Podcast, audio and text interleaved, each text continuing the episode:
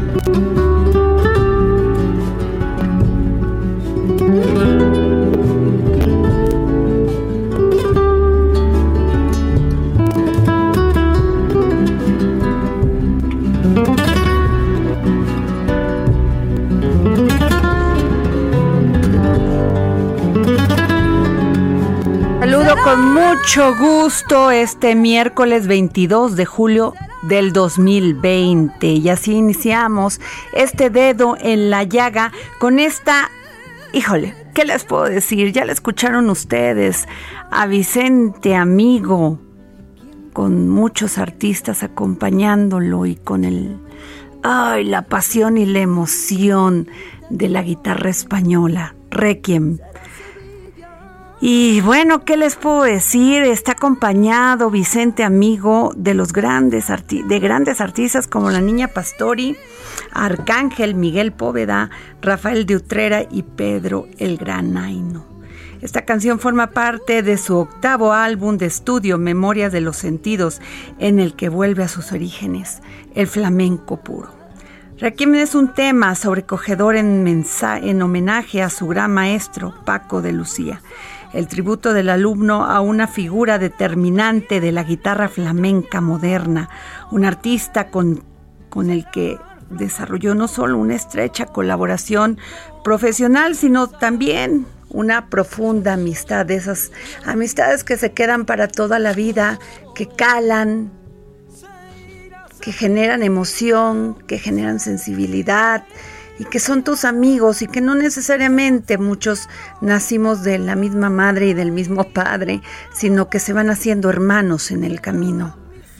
Y es así como esta canción, Requiem de Vicente Amigo, nos llega hasta el alma. será la tierra, será la tierra,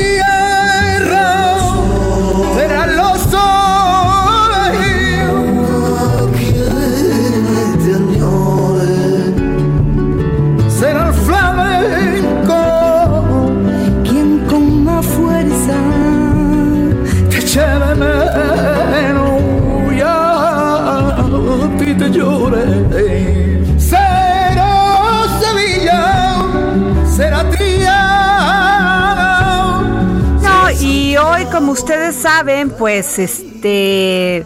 El día de hoy, durante la conferencia mañanera del presidente Andrés Manuel López Obrador, se presentó el proyecto de reforma al sistema de pensiones, el cual se afirmó va encaminado a un modelo de economía moral donde ofrece reducir los años de trabajo de 25 a 15 para obtener una pensión, disminuir las comisiones por las afores y un incremento de parte del sector empresarial para lograr un aumento de hasta el 40% en pagos en un plazo de ocho años.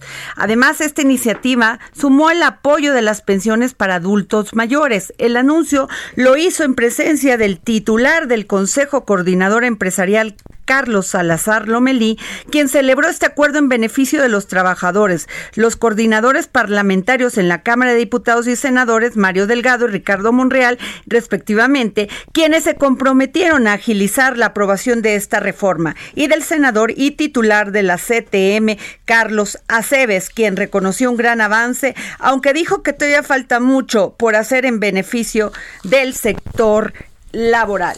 Lo único que me llama medio la atención, este, y ahorita lo platicaremos con Samuel Prieto, que es un experto en economía y finanzas, y este, ahorita lo tendremos para eh, platicar por qué no estuvieron, este, a ver, perdón, es que no te entendí, Jorge Sandoval, perdón.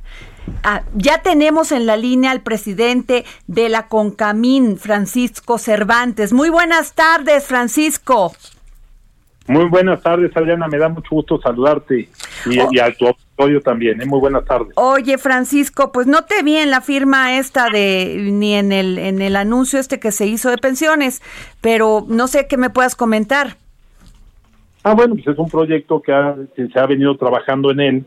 Estaba en la, mesa del Consejo Coordinador Empresarial, nosotros como uno de los organismos del Consejo y obviamente pues el que más genera empleos. Estamos hablando de más de 9 millones de empleos, todos registrados ante el IMSS, la, la CONCAMIN, todo el sector industrial, pues estamos en eso. Ya hoy, pues Carlos ya lo hizo con su presidente y con el secretario general de la CTM, don Carlos Aceves, ya hicieron el, el anuncio de este, de este proyecto. Pues es en ánimo, es ánimo de mejorar las condiciones de los trabajadores, este, igual que se hizo con lo de los salarios, y bueno, pues vamos dando pasos muy contundentes hacia la mejora de, de- de que haya bienestar, ¿no?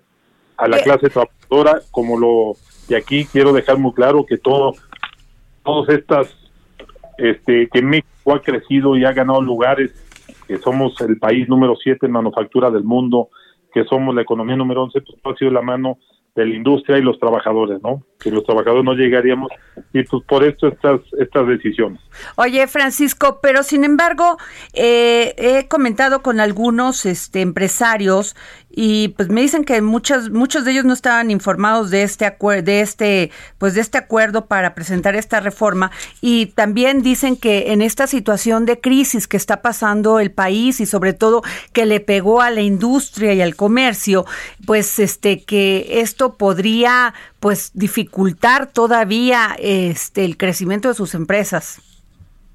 Pues sí, a lo mejor no se socializó bien, no no se socializó bien, este hay hay ese hay ese temita ahí, pero bueno, pues ya está el paso dado, ya está ahí el el, el proyecto, estamos en la mesa y sí, de repente este, nos enteramos por la televisión, pero bueno, está bien, está bien, vamos a este, a darlo y irles dando explicación. Yo creo que los organismos empresariales, lo, la inconformidad, no ven mal el proyecto, lo que ven mal es el que no, no se haya socializado bien, ahí esa, esa Forma, situación, la forma.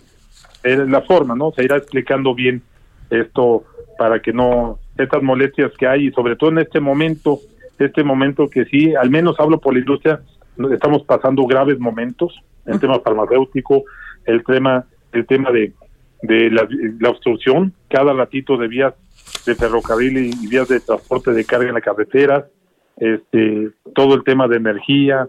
O sea, si sumamos todo, la industria ahorita, la gran afectada en todas estas decisiones es la industria.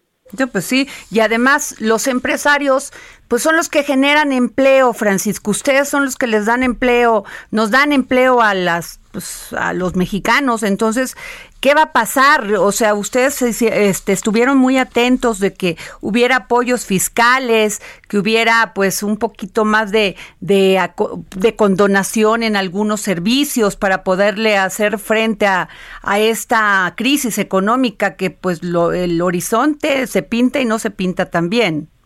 Exactamente, yo creo que, mira, lo hemos hecho muchas veces llamado, que tiene que haber solidaridad, el que trabajemos juntos. Ahorita tenemos un reto ante esta pandemia, no íbamos bien antes de la pandemia y con esta pandemia pues nos agudiza más la, las cosas, ¿no? Tú sabes que las estimaciones de crecimiento hechas por el Fondo Monetario Internacional, por el mismo Banco de México, por los mismos bancos, pues no es nada, nada, somos de las economías en el mundo que más vamos a decrecer pues hagamos, metámonos en el carril del crecimiento, de reactivación económica, pero hay iniciativas que nos siguen, hay iniciativas que nos siguen pues dando estocadas eh, muy muy graves, ¿no?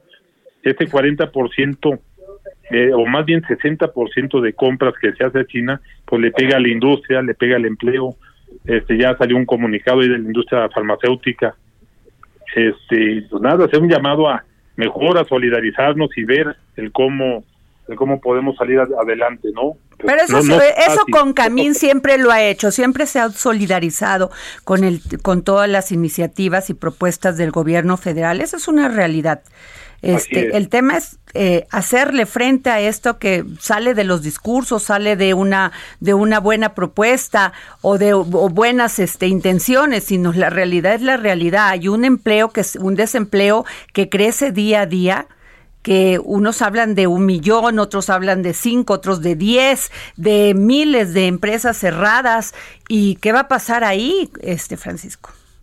Sí, sí, el tema no es menor, no es menor y estas iniciativas este diario diario batallamos porque diario amanecemos con una iniciativa que le pega a la industria de manera tremenda y por consecuencia el empleo no es mejor ya este veamos hacia adelante no nada ganamos nada ganamos y sí tenemos mucho que perder si no nos ponemos las pilas y nos ponemos a trabajar todos juntos en una línea que nos subamos al mismo riel todos entonces quién sabe qué va a pasar lo vamos a lamentar fuertemente ¿eh?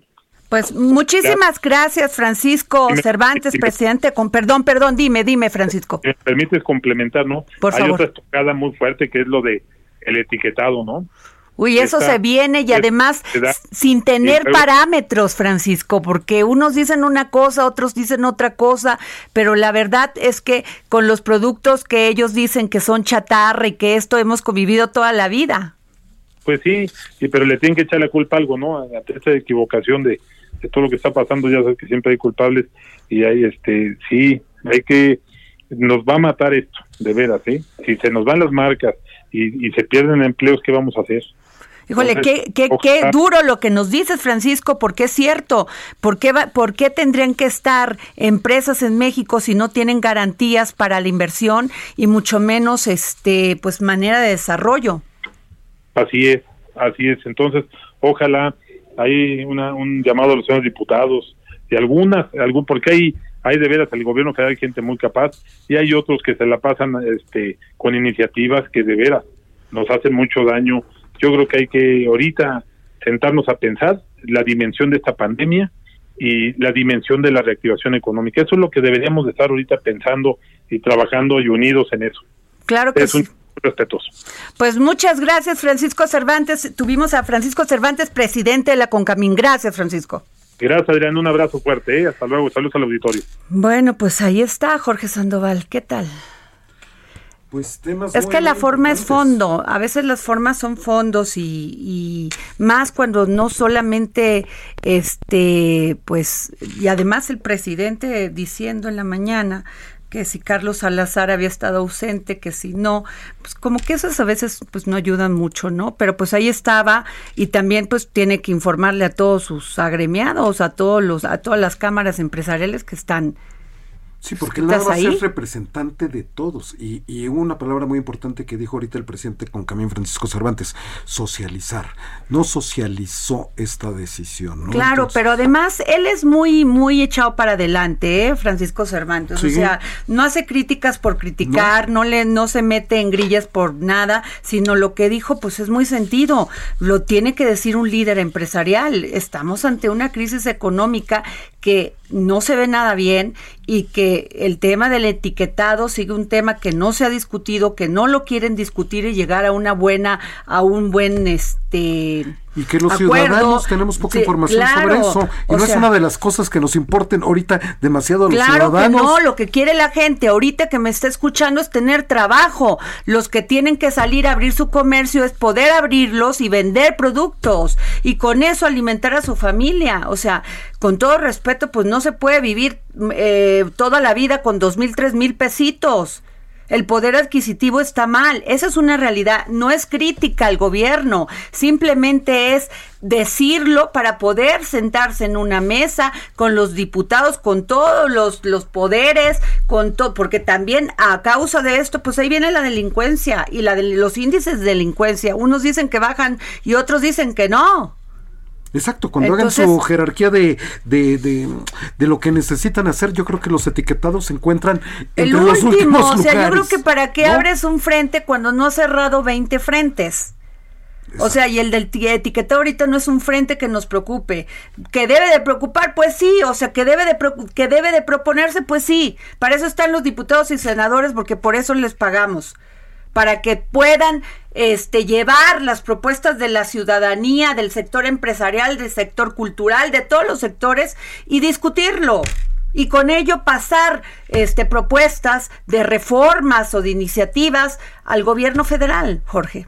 Efectivamente, porque eso sí no está en la mente del ciudadano. Nosotros queremos trabajo, queremos que tener comida. Queremos tener buenos hospitales, por Dios. Queremos que nuestro dinero que tanto hemos pagado en impuestos podamos ir a un hospital y si nuestro hijo, nuestra hermana, nuestro papá tienen otro tipo de enfermedad, llámese cáncer, diabetes, tengan tengan medicamentos. O sea, no solamente se concentren en el COVID, es importante, es lo que tenemos ahorita, tenemos la pandemia, pero también hay otras enfermedades que requieren atención. Entonces, Jorge, la verdad, sí es un llamado.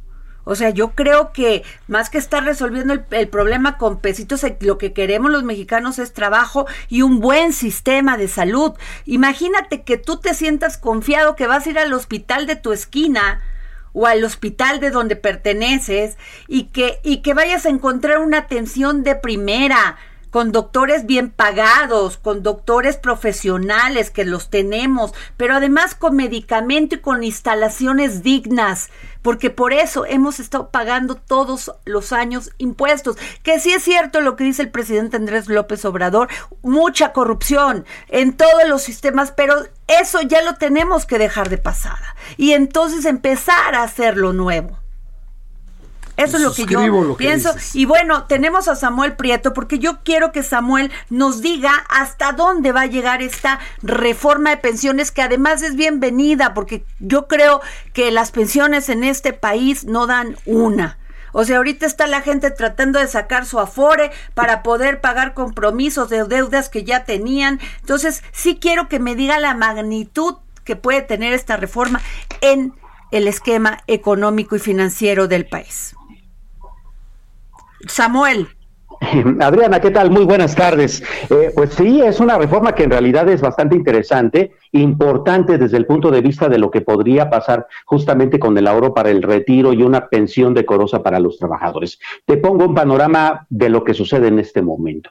Actualmente hay unas 69 millones de cuentas de, ahorro para el retiro en el país, pero bueno, no significa que toda esta gente vaya a tener una pensión. Resulta que eh, por cumplir las eh, semanas que hay que cotizar en la seguridad social o la, la, cantidad de semanas de vida laboral, este, más el retiro o el ahorro que hayan acumulado, únicamente 34 de cada 100 trabajadores podrían tener una pensión con el sistema este de Afores. El resto, lo que tendrían que hacer es que al finalizar su vida laboral, pues ahí te van tus ahorros que ahorraste durante todos estos años y pues hay que Dios te bendiga, ¿no? O sea, solamente 34 de cada 100 obtendrían una, una pensión en este momento. Es más, hay 19 millones de trabajadores. ¿Por qué dices eso? ¿Por qué? A ver, ¿por qué dices eso? Porque todos ellos están ahorrando en sus afores, ¿no? Pues como, como lo establece la ley, pero hay un, hay un margen, eh, es decir, si tú no tienes dos, 1.250 semanas cotizadas, si trabajaste menos que esos que representan eh, 25 años cotizando en tu Afore, entonces no puedes recibir una pensión. Y tampoco si no alcanzaste un, un, ahorro que te permita que esa eh, pensión se sustente. Entonces, si esas dos circunstancias no se dan, lo que, lo que hace tu Afore es entregarte tus ahorros en vez de darte una pensión. Lo que tú ahorraste durante esos años te lo entregan y bueno, pues ahí tú pon tu negocito o, o, o ahórralo tú o, haz, o, administralo. Pues eso es grave porque, porque se supone que lo que haces es garantizarle que la gente no use ese dinero, sino que tenga una manera de, de vivir mes con mes, ¿no? O sea, a ver si lo explícalo más este en otras palabras, tú que eres el experto en finanzas y economía. Muchas gracias. Eh, eh, exacto, solamente el 34% de los trabajadores que eh, ahorran en una Afore podrían tener una pensión, el resto no. Entonces, la iniciativa de, que presentada hoy en la mañana estaría calculando que en vez de que sean 34%, sean 82% de los trabajadores que ahorran en una Afore los que tengan una pensión garantizada. ¿no? Eh, porque se van a aumentar las cuotas y este tipo de cuestiones que ahorita detallamos con mucho, con, peras y manzanas. Eh, no solo eso, sino que además, eh, hace muy poco, tú recordarás más o menos al inicio del año hubo una reforma al artículo cuarto constitucional que establece que los adultos mayores tienen derecho a recibir una pensión para apoyar sus gastos básicos. Y esto es importante en este contexto porque debido a esa reforma se estableció una pensión mínima. Es decir, si tú ahorras en tu Afore y y no alcanza, y si alcanzas pensión, pero tu pensión es chiquita, es de dos mil pesos al mes, bueno, pues este artículo establece que como hay una pensión mínima, tú debes tener por lo menos tres mil doscientos ochenta y nueve pesos. Fíjate nada más. así es. Entonces, esos mil doscientos ochenta y nueve pesos que tú no puedes tener por tu pensión, te los tienen que dar. Oye, pero además, espérame, porque espérame, porque aquí hay un tema bien importante. Está muy bien que hagamos este tipo de reformas para, para beneficiar a la ciudad, a la gente. Pero aquí hay un problema y los empresarios con esta crisis económica les va a salir más caro contratar a alguien.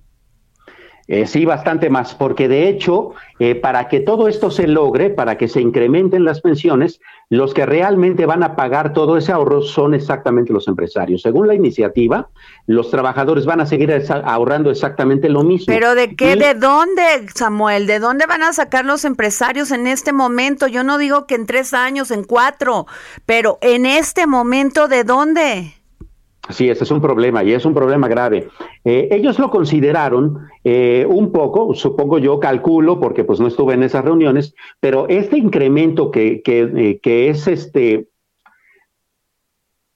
No, ya se fue. Sí. No te vayas porque aquí tenemos el tiempo contado. Sí, hubo un cortón por ahí. Sí, mira, actualmente los patrones entregan, entregan al, ahorro para el retiro el 5.150%, es decir, 5% para hablar en términos cerrados, de, eh, del ahorro para el retiro para el trabajador. En, en ocho años, esta cantidad se va a aumentar gradualmente hasta llegar al 13%.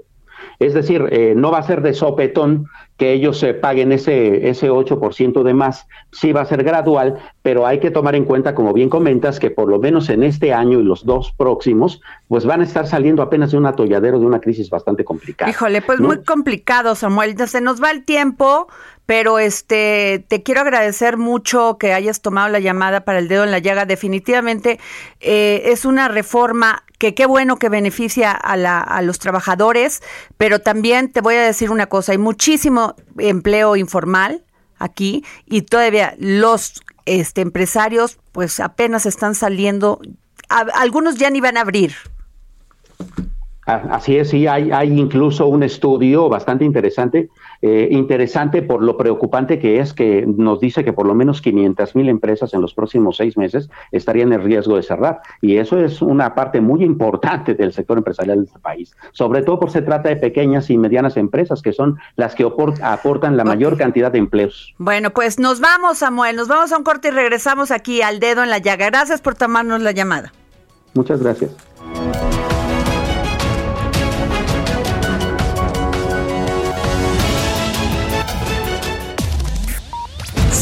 A Adriana Delgado en su cuenta de Twitter, arroba Adri Delgado Ruiz. Además, te invitamos a enviar tus opiniones y comentarios en texto o por mensaje de audio a través de WhatsApp al 55 2544 3334. Y si quieres escuchar El Dedo en la Llaga de El Heraldo Radio, en cualquier momento y donde quiera que te encuentres, descarga el podcast disponible en Spotify y iTunes. Escucha la H. Heraldo Radio.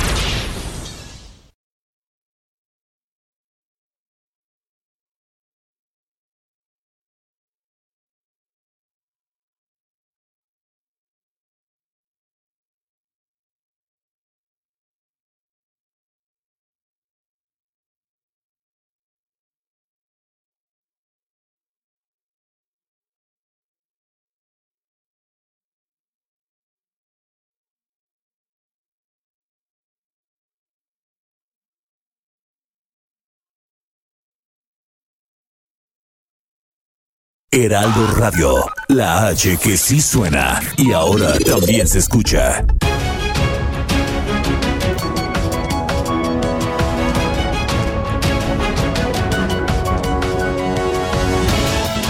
Regresamos aquí al dedo en la llaga y déjenme decirles que se anunció que avanzan los investigadores del Instituto Politécnico Nacional en la búsqueda de un nuevo fármaco para tratar el COVID-19. Y bueno, como ustedes ya saben, pues este hay algunas empresas que ya lograron eh, experimentar ya en seres humanos el tema de la vacuna contra el COVID-19. Ay, ojalá que este llegue llegue pronto porque ya mucha gente no solamente está muriendo de COVID, sino del estrés y todas las enfermedades propias que trae, pues todo lo que lo que viene. Y es por eso que le pedimos a la doctora Claudia Guadalupe Benítez Cardosa, doctora en biotecnología de la sección de estudios de posgrado e investigación de la Escuela Nacional de Medicina y Homeopatía del Instituto Politécnico Nacional. Muy buenas tardes, doctora Claudia Guadalupe. Buenas tardes. Buenas tardes. Pues primero la quiero felicitar, porque ustedes, el Politécnico, siempre está este, buscando maneras de cómo beneficiar a los mexicanos. Siempre, de veras que este, este tema de, de, de biotecnología de la sección de estudios de posgrado e investigación de la escuela, me encanta de medicina. La verdad, les quiero felicitar. Estamos muy orgullosos de ustedes. Y cuéntenos qué, cuéntenos qué, está haciendo, qué están haciendo, este, doctora. Sí, muchísimas gracias por la felicitación y el reconocimiento a nuestra honorable institución. Eh, pues mire, lo que nosotros estamos haciendo es diseñar nuevos fármacos, y bueno, no solo diseñarlos, sino buscarlos dentro de eh, moléculas ya existentes, moléculas químicas existentes. Estamos buscando en primera parte por computadora, por análisis computacionales, estamos buscando moléculas que inhiban la interacción del virus con la proteína que sirve como puerta de entrada a las células humanas. Y con eso, pues inhibir la infección del coronavirus que tanto nos está afectando mundialmente. Ok, y este, ¿y cuándo cree que puedan, podamos tener luz verde, este, humo, humo blanco, como dicen, para poder este ya experimentar en seres humanos? Miren, el desarrollo de fármacos en sí pues se lleva mucho tiempo porque tiene que haber muchas pruebas de seguridad, de toxicidad, de efectividad terapéutica. Pero bueno, ahorita nosotros lo que hemos encontrado, el doctor José Luis Vique Sánchez y una servidora, lo que hemos encontrado son 20 compuestos distintos. Estos compuestos son totalmente innovadores, no son compuestos previamente usados en otros medicamentos, porque de hecho algo que, que es común en algunas investigaciones eh, de, de, otros, eh, de otros grupos es que eh, se usan medicamentos que previamente se han usado, por ejemplo, para, no sé, el ébola o para la malaria o para otras enfermedades. En este caso son medicamentos totalmente innovadores que la idea es que, como le digo, sean como coadyuvantes en, la infección para impedir que el virus ataque a las células humanas. Y como le digo, es, muy larga la investigación, se puede llevar pues meses o años, pero eso depende mucho de los recursos.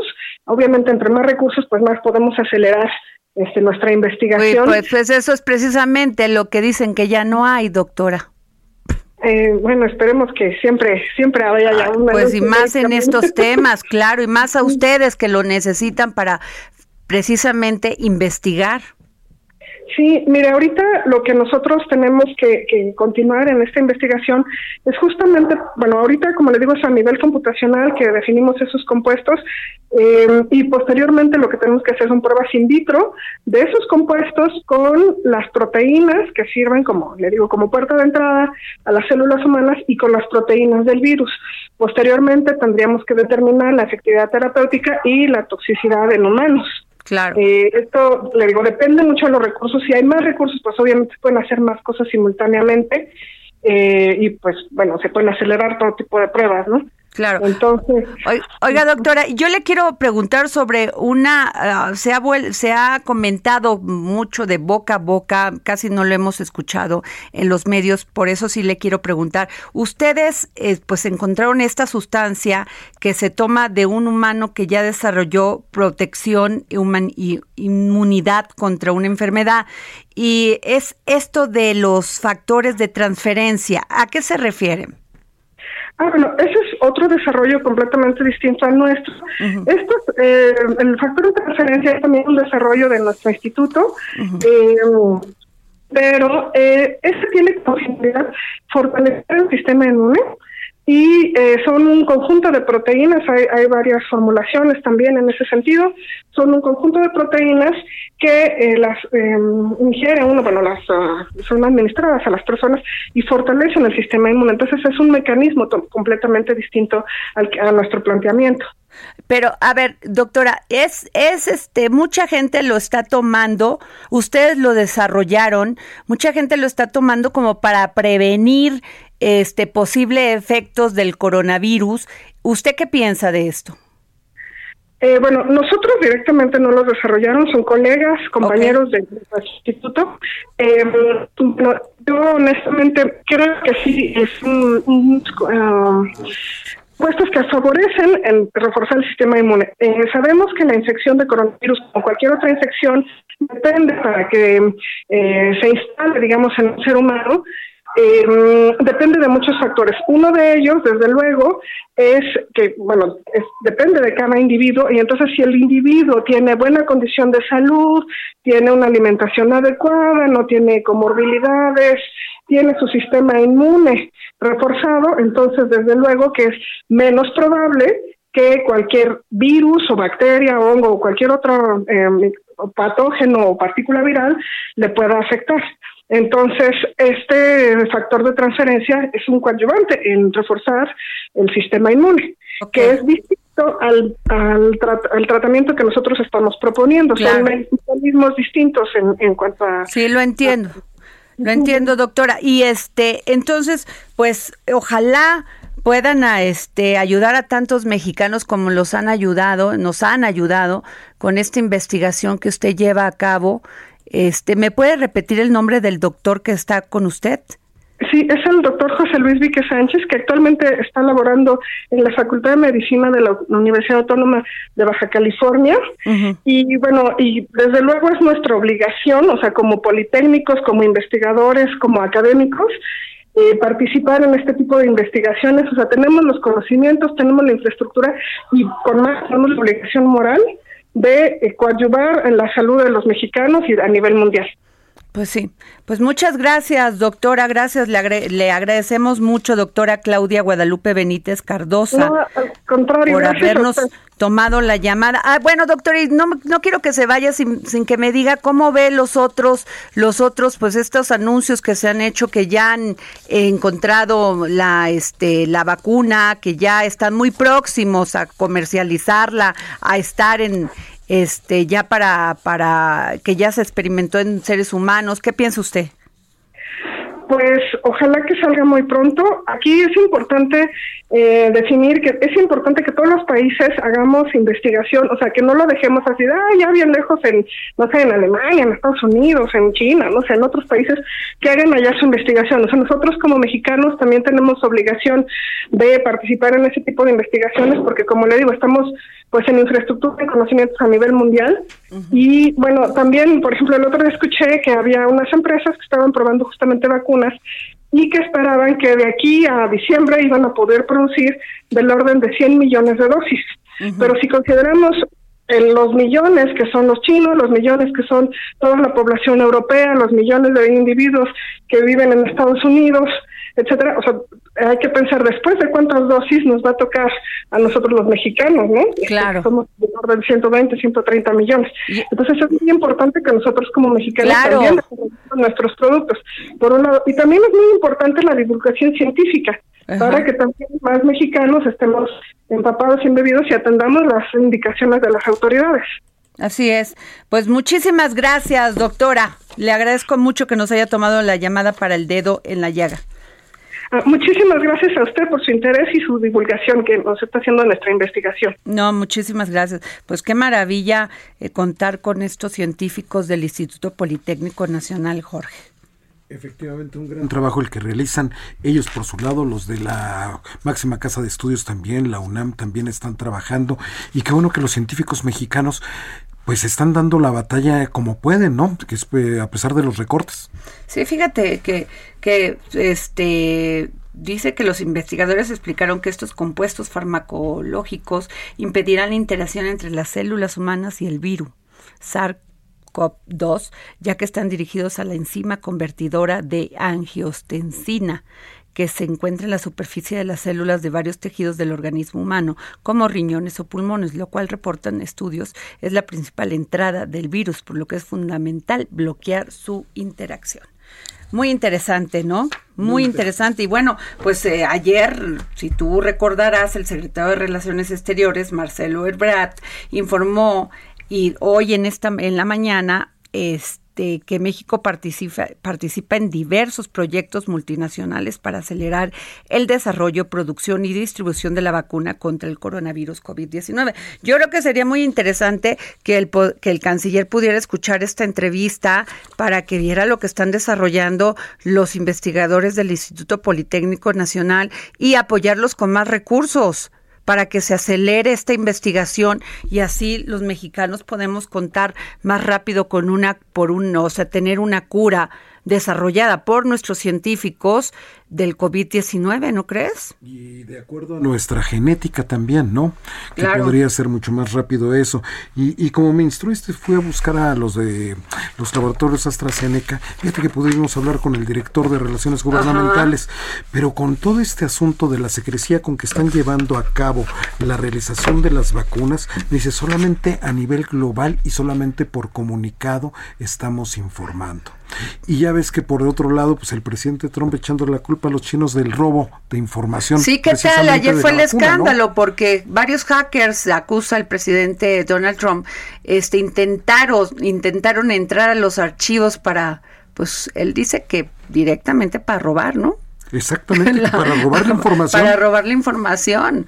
Entonces, pues esto es muy grave. El asunto es que ojalá nos dejemos de egoísmos entre políticos y entre a ver quién gana la lotería vendiendo más. Lo importante es salvar la salud de todos los habitantes de este planeta y esto del COVID pues sí está generando un tema ya de alarma y ya repuntó otra vez aquí en México, ¿no? En la Ciudad de México. Nuevamente, de manera alarmante, están subiendo los contagios. Tenemos el mismo número de muertes, no bajan las muertes, ya ves el número que estamos por encima de los 40 mil muertos. Entonces, pues hay que tener cuidado. Pues sí, o sea, volvemos a repetir, use su cubrebocas, estés echando alcoholito o, o este desinfectante y trate de, pues, de de convivir lo menos posible con las personas, porque no solamente se contamina usted, sino contamina a otros y a lo mejor a otros puede ser de una cuestión fatal.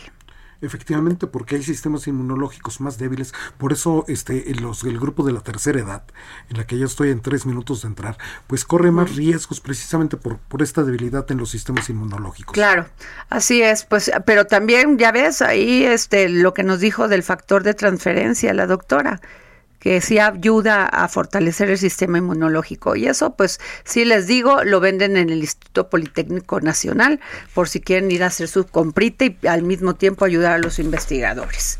Y nos vamos con Claudia Juárez en temas de tecnología. Hablemos de tecnología con Claudia Juárez. Claudia, cuéntanos. Adriana, muy buenas tardes, Jorge, amigos del dedo en la llaga. Pues ahora que estamos en casa, muchas de las personas que todavía tenemos la posibilidad de seguir trabajando desde casa, pues nos hemos refugiado en las aplicaciones de streaming para de video para entretenernos o para hacer más placentera o más llevadera esta cuarentena. Pero eh, esto ha dado pie para que los malandros de la red anden al acecho y muestra de ello son las series más usadas por los delincuentes. ¿Tú, Adriana, eres fan de las series de Netflix o de cualquier otra aplicación? Yo soy, sí, de todas, de todas las que puedo. Pues, debes de tener mucho cuidado entonces porque, te decía, estos malandros siempre están al acecho de ver qué fechorías pueden hacer. Y es que ya el año pasado se preveía que en este 2020 el robo de servicios de streaming y sextorsión estarían entre las 10 amenazas digitales para este año. Y es que los cibercriminales no solo se conforman ya con vaciar cuentas bancarias y alterar el orden de las instituciones financieras, sino que ahora también tienen otro objetivo, que son alterar las cuentas de los servicios de streaming como Netflix, Spotify, Disney, Amazon, entre otras. Entonces, se, se toman en cuenta las superproducciones para obtener datos personales en los que son muy, muy, muy cuidadosos y en los que uno no se da cuenta, te pueden sacar cualquier tipo de información con solo que ingreses tu correo electrónico y con, te pueden vaciar incluso tu cuenta bancaria. Y es que, de acuerdo con datos de la firma de seguridad Kaspersky, entre enero del 2019 y abril de este año, más de 5.000 usuarios han estado expuestos a varias amenazas. Y te cuento que México, por ejemplo, es el segundo país con más suscriptores de Netflix. Y es que Netflix es el gancho perfecto para estos ciberdelincuentes y algunas de las series más eh, vulnerables para tratar de atacar a los usuarios son eh, Stranger Things, Sex Education, The Winter, Orange, The New Black, no sé si alguna de estas te suena familiar, y es que resulta que, pues bueno, no todas las personas, otro dato curioso aquí en México, es que no todas las personas pagan estos servicios de suscripción. No sé si han escuchado ustedes, Jorge, Adrián, amigos, que muchas personas comparten o compartimos nuestra suscripción. Entonces, de una suscripción pueden tener cinco personas más conectadas. Entonces, cuando, ¿cómo funciona esto? Cuando tú tratas de ingresar algún contenido, de pronto te piden datos porque la cuenta no está registrada o porque ya eh, algún dato esté incorrecto, entonces te piden que metas nuevamente tu correo electrónico o algún dato que en algún momento ya habías ingresado y ahí es el momento perfecto para que puedan vulnerar tus cuentas. Hay que tener mucho cuidado, claro. Hay que tener muchísimo cuidado. Eh, las ¿Y te, acuerdas, de una, te acuerdas de un tema que tocamos aquí contigo, Claudia, que uno de los de las personas, de los más vulnerables eran las personas de la tercera edad? Las personas de la tercera que había mucho este fraude no solamente bancario sino que este pues ah, vulneraban sus sistemas de, de protección en su correo y en todo esto. Exactamente. Y alguna de las series que te comenté por ejemplo Stranger Things va eh, es enfocado digo es para gustos en general pero muchos de los televidentes o de los usuarios que gozan de este tipo de series son adolescentes entonces, pues ojo también aquí papás de dejar eh, que dejemos libres a nuestros hijos de, con la capacidad de ingresar datos personales, datos bancarios, cuando queremos eh, ingresar o acceder a este tipo de contenidos, porque siempre ahí es donde están las, los puntos vulnerables. Entonces, aquí la recomendación es, pues no bajar versiones o modificaciones que no son oficiales, tener pues en su medida o en la posibilidad de, de cada uno pues no compartir con gente extraña tu cuenta y utilizar diferentes contraseñas y que sean seguras. Es decir, pues muchas veces por la flojera o la, el de estar ingresándolo, pues escribimos, no sé, Claudio 123, por ejemplo, y entonces es una contraseña extremadamente sencilla de vulnerar. Entonces aquí es donde después nos podemos dar de tope, porque justo estamos pues estamos al libre manejo de estas personas que son inteligentísimas. Y hay un estudio también de hace dos años donde decía que los mexicanos preferían incluso, fíjate la gravedad de este asunto, que robaran en su casa o su automóvil, más allá de que robaran sus cuentas eh, personales o redes sociales o cuentas bancarias. Así de grave es el asunto de ingresar datos personales, datos sensibles y bancarios a la red. Muchísimas gracias, querida Claudia Juárez. Muy interesante todo tu comentario. Gracias. Nos vamos con Gonzalo Lira para escuchar de una un tuit que puso y que quiero que me cuente de él. Películas en el dedo en la llaga con Gonzalo Lira. Gonzalo. Adri, ¿cómo estás? Oye, hoy pusiste un super tweet con un super archifamoso actor de Hollywood. Cuéntame. Eh, es correcto, mira, por andar de presumido terminé al aire. ¿eh? eh ya ves, ¿para qué te pasas? Exactamente. Fíjate que hoy cumple 65 años, pues uno de los actores más reconocidos y que le costó su tiempo volverse popular, pues eh, ser conocido por la mayoría de las personas, pero pues su trabajo en una de las primeras películas. ¿Cómo se llama? Dinos, ¿cómo se llama primero?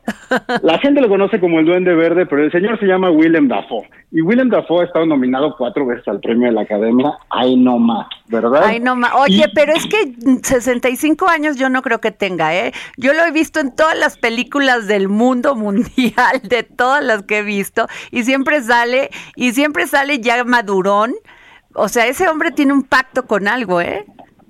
Pues con sus arrugas, creo que además es muy consciente porque justo subí el tweet porque me ha tocado entrevistarlo un par de veces, trabajar alguna vez durante el Festival de Guadalajara con él y él es muy consciente de cuál es su aspecto. Recuerdo que en las fotos él le decía al fotógrafo, ¿quieres que me que mueva el cuello así o así para que se me vean las arrugas? Entonces creo que él sabe qué es lo que lo caracteriza, pero sí, como que sí, de joven se veía viejo y ahora de, de, más grande se ve joven, ¿no? O sea, como que siempre, siempre engaña. Pero justo pude platicar con él. Pero a ver, dile a nuestro auditorio, porque muchos no, no, no, no, igual ubican nada más, pero no, no saben quién es. ¿Qué películas él ha sido así, mm, se convirtió muy, se hizo muy famoso? Eh, pues él es, él es principalmente conocido por el grueso de la gente por su trabajo como el villano de Spider-Man en aquella primera película de Sam Raimi con Tobey Maguire, en la que hacía el Duende Verde. Pero bueno, él ha sido nominado al Oscar eh, pues por su trabajo haciendo, por ejemplo, a Vincent Van Gogh recientemente, ¿no? En, en, Las Puertas de la Eternidad, que era esta eh, pues película biográfica de este personaje tan famoso de la pintura. Y en algún momento él también estuvo haciendo promoción de una película que protagonizó para su esposa, que es directora, que se llama Guiada con la Grande, y, y presentaron una película durante el Festival de Morelia. Después viajó también al Festival de Guadalajara a dar una masterclass y ahí fue donde pude yo dirigir aquella masterclass y pasar 48 horas platicando con él y pues preguntarle de todos los directores. Él hizo el personaje de Cristo, por decirte algún ejemplo, ¿no? Para Martin Scorsese en La Última Tentación de Cristo. Y pues a partir de ahí ha ido navegando en diferentes películas, pero bueno, creo que de lo que queremos saber es para él qué es la actuación, cómo la interpreta y eso fue lo que él me dijo.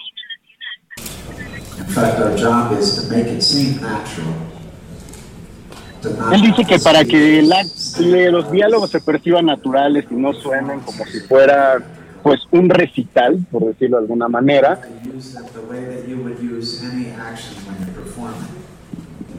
tiene que ser dicho de una forma que se sienta como una acción real y no como una actuación. Para eso tiene que ser muy clara la visión del mundo que estás retratando, porque no tienes una red de seguridad con lo que vas a hacer. Entonces, no tienes un seguro de que las cosas van a salir bien, entonces encierras diciendo que a final de cuentas terminas aventándote ese vacío, que actuar es aventarse al vacío en un mundo creado, pero que tú como actor te tienes que creer. Claro. Pues qué interesante. Bueno, pues eso lo es lo que deben de hacer los grandes actores y grandes actrices, ¿no? O sea, además de que estudian muchísimo, o sea, por eso les pagan tantos millones de dólares, porque se la pasan hasta dos años estudiando un personaje. Exacto, y, es la sensibilidad. Creo que más allá de solo entender la situación, tienen que tener una sensibilidad. Y cuando tú platicas con gente como él, te das cuenta de que rápidamente cacha cómo es la otra persona y se va adaptando a ella. Y creo que eso es actuar, adaptarte a lo que te está dando el otro y tú reaccionar a él. Claro, pues sí. Este, no, no es como aquí que les ponen un chicharito y a ver, repite lo que te estoy grita, eh, diciendo por el chicharito, sino que realmente se ponen a, a, trabajar, a estudiar, son actores profesionales. Yo una vez leía una entrevista de Hopkins, de Anthony Hopkins, y decía, yo me tardo tres años o cuatro años en un personaje, lo estudio, veo todas las personas que interrelacionan con ese personaje. Entonces, pues, claro. pero bueno, ya nos vamos, querido Gonzalo, y ya nos presumiste. Te mando un beso y nos vemos mañana. Gran, nos vemos mañana aquí en el dedo en la llaga. Gracias por escucharnos.